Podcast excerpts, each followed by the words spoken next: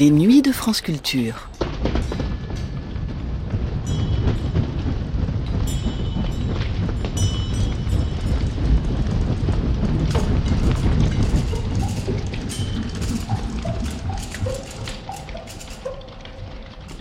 En 1998, un demi-siècle s'était écoulé depuis les cinq études sur le bruit de Pierre Schaeffer, depuis les premiers essais de musique concrète qu'il avait menés au sein du club d'essais de la RTF. À travers un documentaire en cinq parties, Christian Rosset proposait aux auditeurs des chemins de la musique de parcourir l'histoire de ce nouveau monde musical dans lequel Pierre Schaeffer s'était le premier aventuré. De cette série documentaire, nous allons entendre le deuxième volet qui s'intéressait à la question de la technologie, des machines et de leur évolution, desquelles cette musique concrète ou électroacoustique est par nature dépendante. Dans cette émission, les compositeurs François Bayle, Luc Ferrari et Daniel Teruggi disaient comment, au fil des années et des évolutions technologiques, l'esprit concret avant-gardiste, s'était tout à la fois nourri des machines et confronté à elles. Comment s'était négocié pour les musiciens cette dépendance choisie à la technique? Avec des extraits d'œuvres de John Cage, Pierre Schaeffer, Jean Schwartz, Ligeti, Gilbert Ami, Daniel Teruggi, Jonathan Harvey et Jean-Claude Risset, Les chemins de la musique, la musique concrète à 50 ans, deuxième volet, support et mémoire, la question de la technologie. Première diffusion le 10 février 1998 sur France Culture.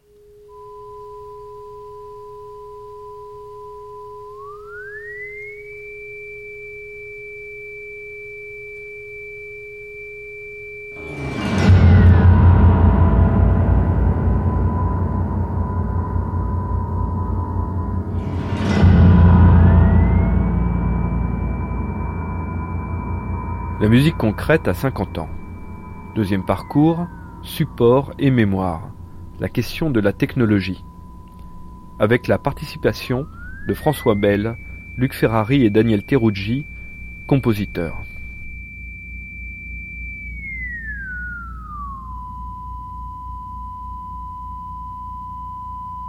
Parmi les précurseurs de la musique concrète, dès 1939, John Cage, dans son Imaginary Landscape numéro 1, utilise des phonographes à vitesse variable ou des fréquences.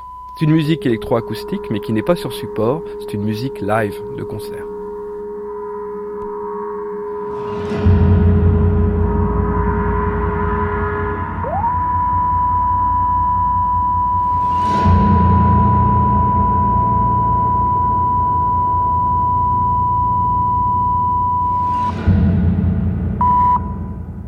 Est-ce que cette musique d'il y a 50 ans peut être écoutée de la même manière qu'il y a 50 ans? Certainement pas.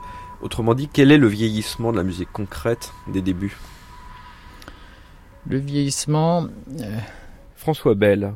Je n'ai pas envie du tout de le sanctionner en tant que vieillissement. Euh, j'aurais plutôt envie de l'honorer en tant qu'étape esthétique, au même titre que l'art moderne le, cubisme, le surréalisme, ces grandes idées, ces, ces, grandes euh, prises de conscience de la profondeur du monde, de la faiblesse de la rationalité, de la force au contraire des événements irrationnels, de tout l'insu, de tout l'impensé. Et tout cela est lié au fait que cette musique s'inscrivant sur un support nous interroge à multiples reprises au moment où on réécoute, puisque finalement elle provoque les différentes couches de conscience de la réécoute. Et ça, c'est euh, donc l'écriture du son, l'invention du son écrit fixé, et qui est euh, au fond une reconquête euh, de la perception musicale. Tandis que, à l'instant même où cette musique s'est inventée, elle a immédiatement envahi euh, le vocabulaire de tous les sons exclus de la musique et finalement cette musique s'est colorée de toutes ces sonorités euh, brutistes euh, qui ont été par la suite complètement dépassées et transposées.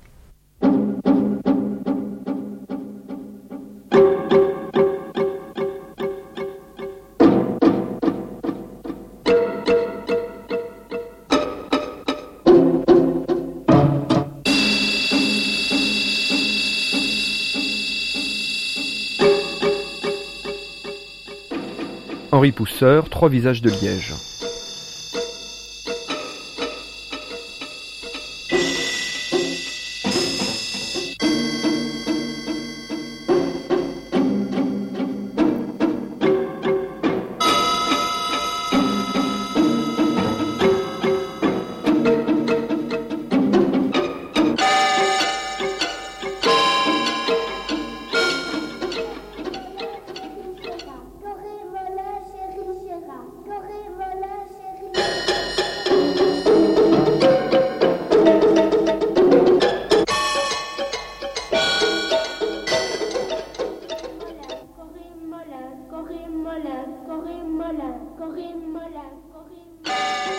Alors c'est très curieux parce que parce que effectivement on, s'aperçoit d'une part Luc Ferrari que la musique, le son, euh, le son mémorisé euh, sur un support comme le disque ou la bande magnétique vieillit à toute vitesse.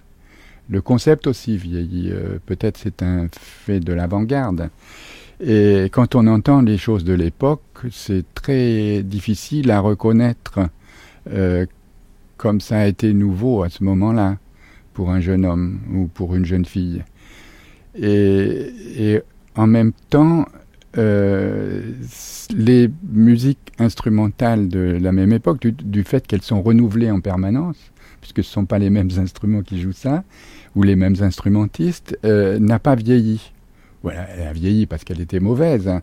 mais, mais en fait, euh, techniquement, elle est toujours là, tandis que la musique concrète des premiers âges n'est plus là. Elle, est, elle n'est plus qu'un vieux procédé technique.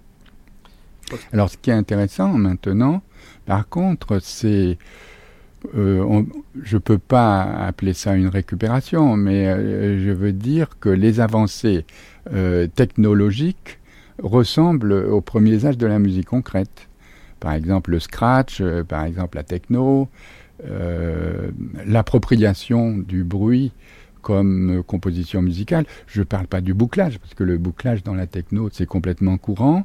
Euh, font penser à, l'étude au chemin de fer de, de Pierre Schaeffer, évidemment. Oh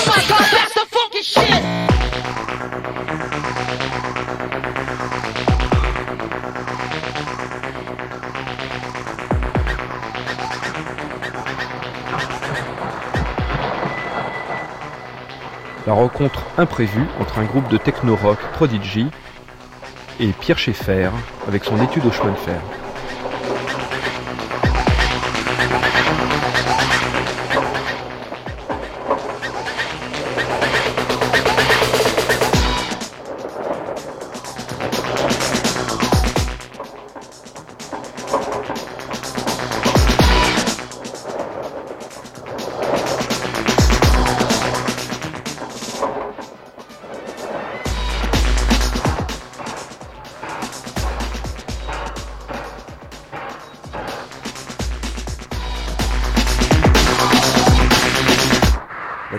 A énormément évolué en 50 ans.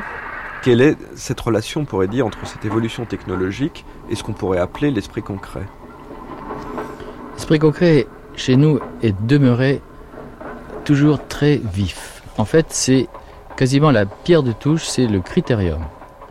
La technique a été une douche périodique de renouvellement, de remise à l'épreuve de cet esprit concret. C'est-à-dire qu'à chaque fois, la technologie s'est présentée comme avec la promesse d'un mieux, et en réalité était le démon tentateur qui euh, risquait fort de nous entraîner tout à fait ailleurs.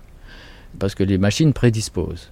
Euh, les machines, d'une certaine façon, autorisent certaines actions, puisque ce sont des extracteurs de forme, grosso modo, et donc elles ont un champ optimal d'action et les, machines ont tendance à nous entraîner vers leur optimum.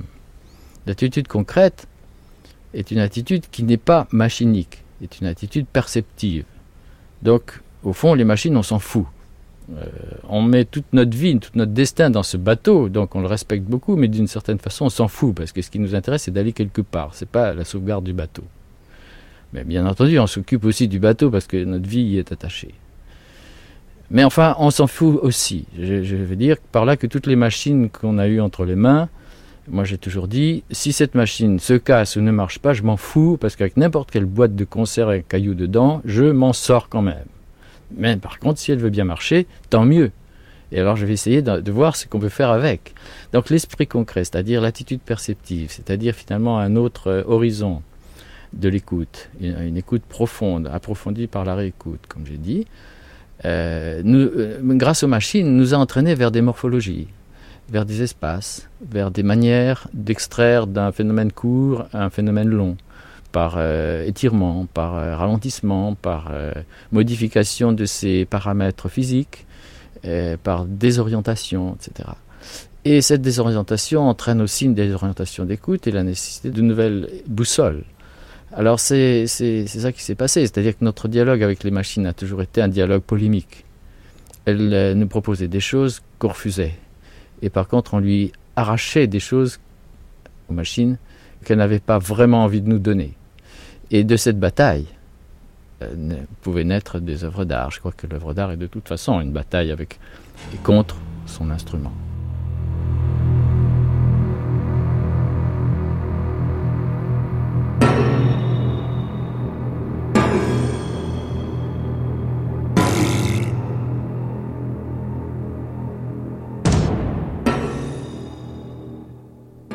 Jean Schwartz, 80.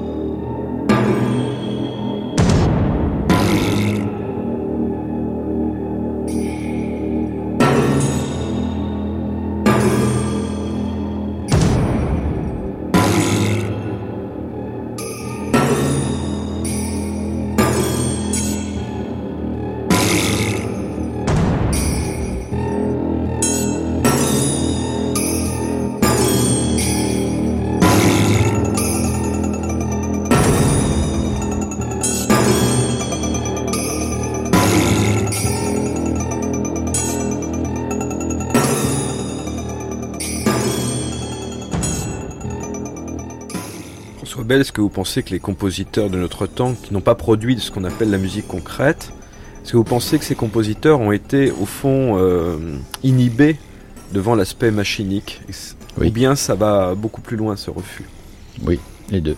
La, machine fait peur. C'est une sorte de robot glacial.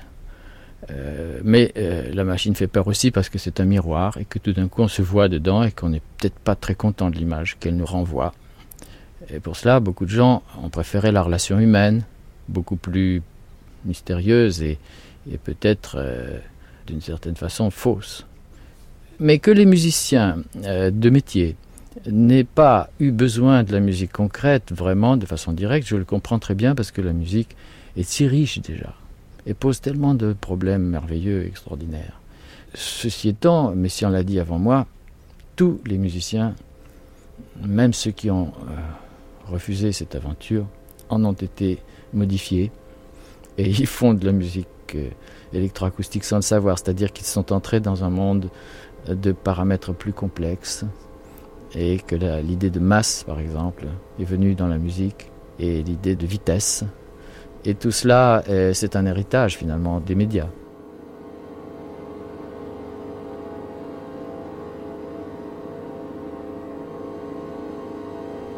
Gurgi Ligeti, Atmosphère pour grand orchestre.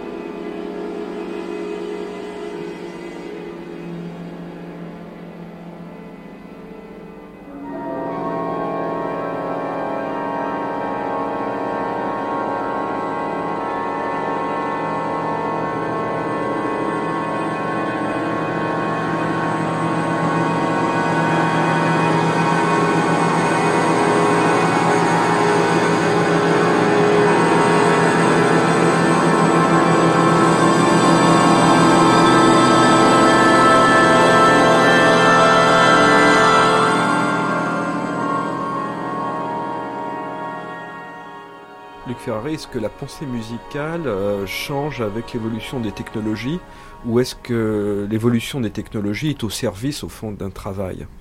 Alors, euh, bon, il y a probablement les deux, mais moi j'aurais plutôt tendance à dire que la technologie donne des usages pratiques. La technologie n'est plus une chose de l'avant-garde.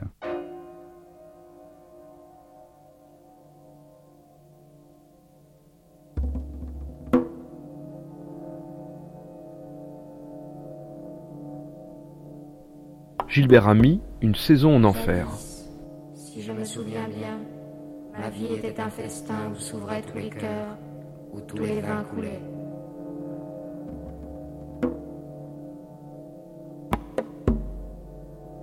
Un soir, j'ai assis la beauté sur mes genoux, et je l'ai trouvée amère, et je l'ai injuriée.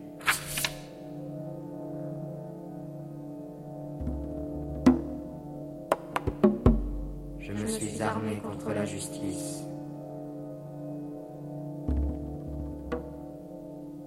Je me suis enfui. Ô sorcière, ô misère, ô haine, c'est à vous que mon trésor a été confié.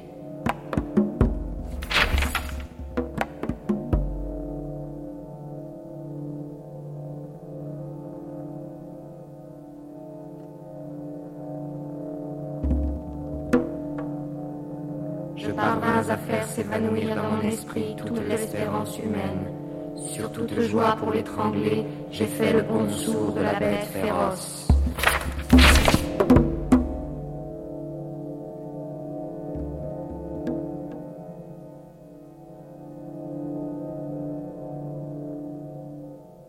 Daniel Teroggi, vous avez beaucoup travaillé sur un appareil qui s'appelle le citer.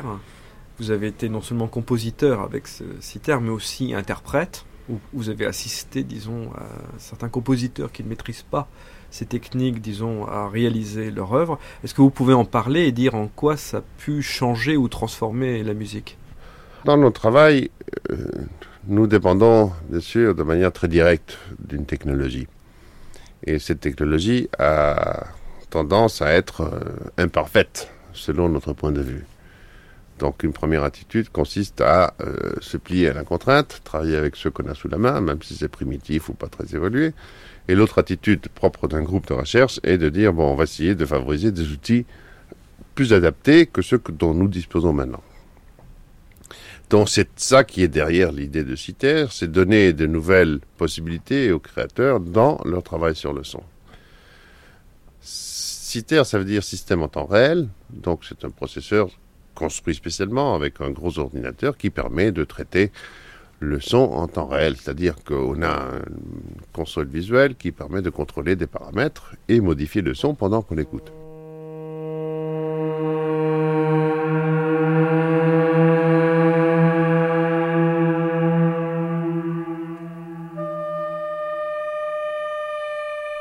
Daniel Teruggi, Xatis pour saxophone et citer, Daniel Kinsey saxophone.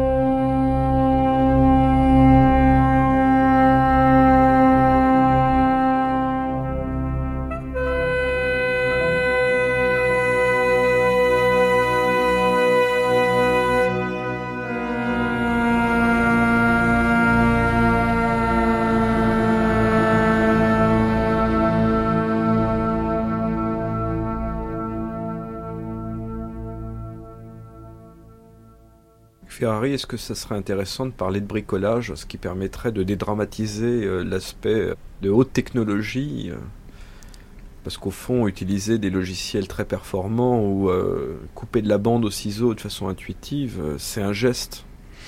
oui, bricolage, c'est pas un mot très intéressant, sauf que le bricolage permet de construire quelque chose, de mettre une porte, de, de planter un clou, euh, etc. Euh, dans le domaine de la création, euh, on bricole toujours, mais en même temps, on détourne. Et le détournement est un phénomène qui est complètement lié à l'imagination. Quand nous étions dans les débuts du groupe de recherche musicale, on, on a fatalement détourné les magnétophones de leur fonction. Ils n'étaient pas du tout faits pour faire ça. Et quand on utilisait les filtres pour euh, transformer le son, c'était pas des objets qui étaient faits pour ça, c'était des objets qui étaient des objets de mesure qui étaient euh, utilisés dans l'industrie ou dans l'armée.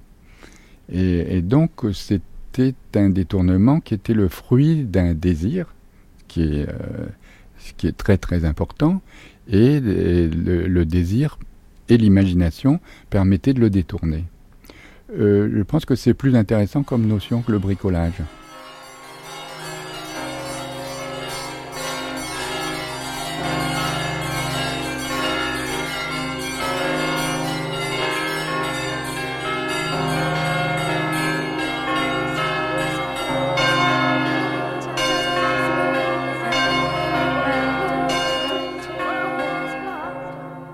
Jonathan Harvey, Mortuos Plango, Vivos Voco.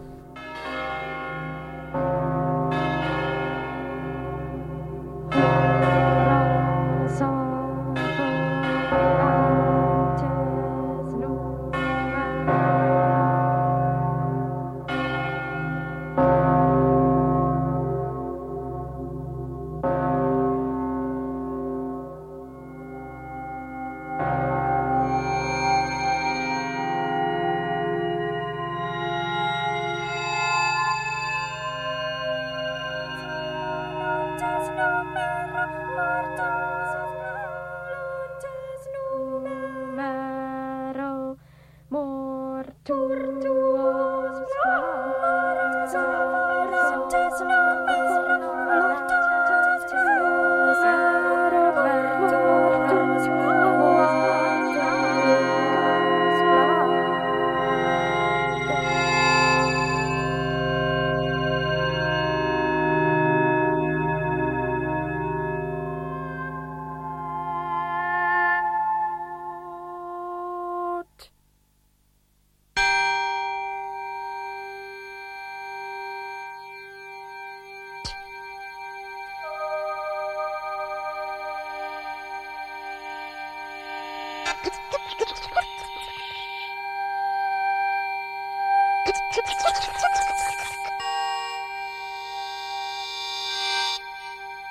Herra.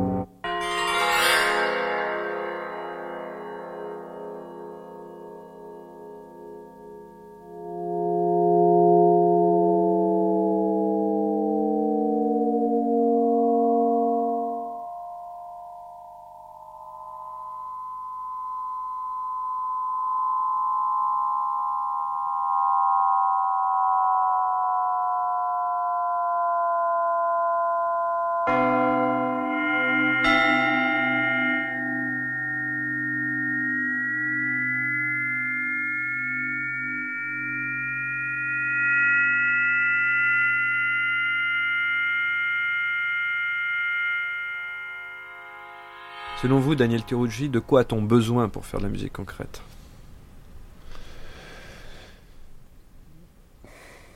Ma réponse n'irait pas vers les outils.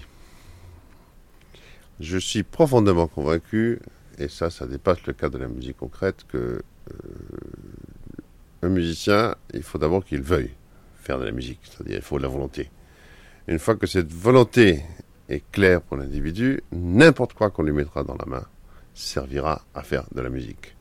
Que ce soit deux pierres ou un ordinateur hyper perfectionné. La problématique est la même. Comment j'articule ces éléments producteurs des sons dans une structure organisée que j'appelle musique. Donc ça, c'est un point de vue idéal. Pour être euh, plus terre à terre, euh, cette musique a une particularité et c'est le fait qu'on la réalise en l'écoutant. Donc il faut surtout et avant tout un lieu d'écoute, avec une bonne écoute, une bonne tranquillité, un bon silence, un bon entourage acoustique. Et c'est peut-être ça euh, qui est le principal atout du GRM en tant que lieu de travail. Parce que la technologie que nous avons ici, on la trouve partout. Par contre, les conditions de travail, on les trouve difficilement ailleurs, encore moins chez soi. Hein, où à partir de 10 heures, il faut faire moins de bruit, euh, où l'acoustique est vraiment bonne, où on ne peut jamais écouter trop fort. Et euh, je pense que comme nos outils essentiels de travail sont nos oreilles, il faut quelque chose qui produise des sons dans des bonnes conditions pour que ces oreilles soient capables de juger à leur juste valeur les sons que nous mettons ensemble.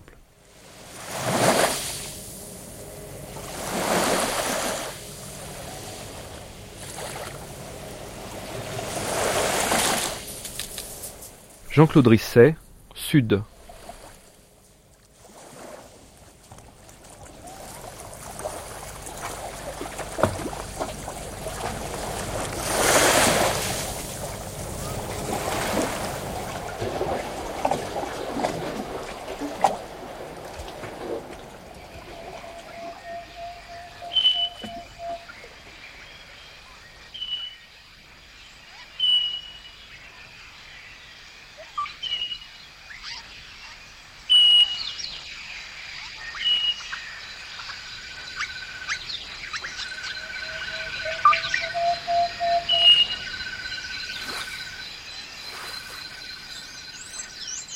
C'est peut-être euh, une pensée qui nous rassure quelque part de dire on a beaucoup d'outils, il y en a d'outils très bien, il y a celui-ci qui permet de faire ça.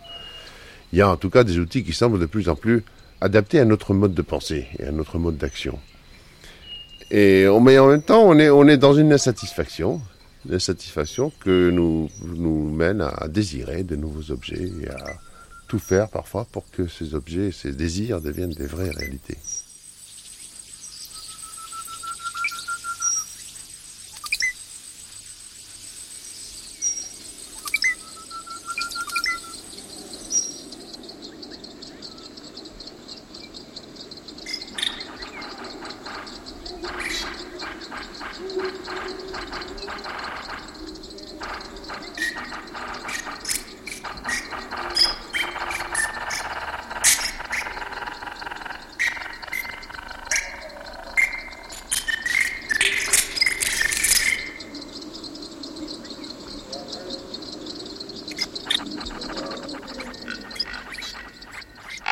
Les chemins de la musique, la musique concrète à 50 ans, par Christian Rosset, réalisation Evelyne Gaillou, avec la participation de François Bell, Luc Ferrari et Daniel Teruggi, compositeurs. Demain, question d'esthétique.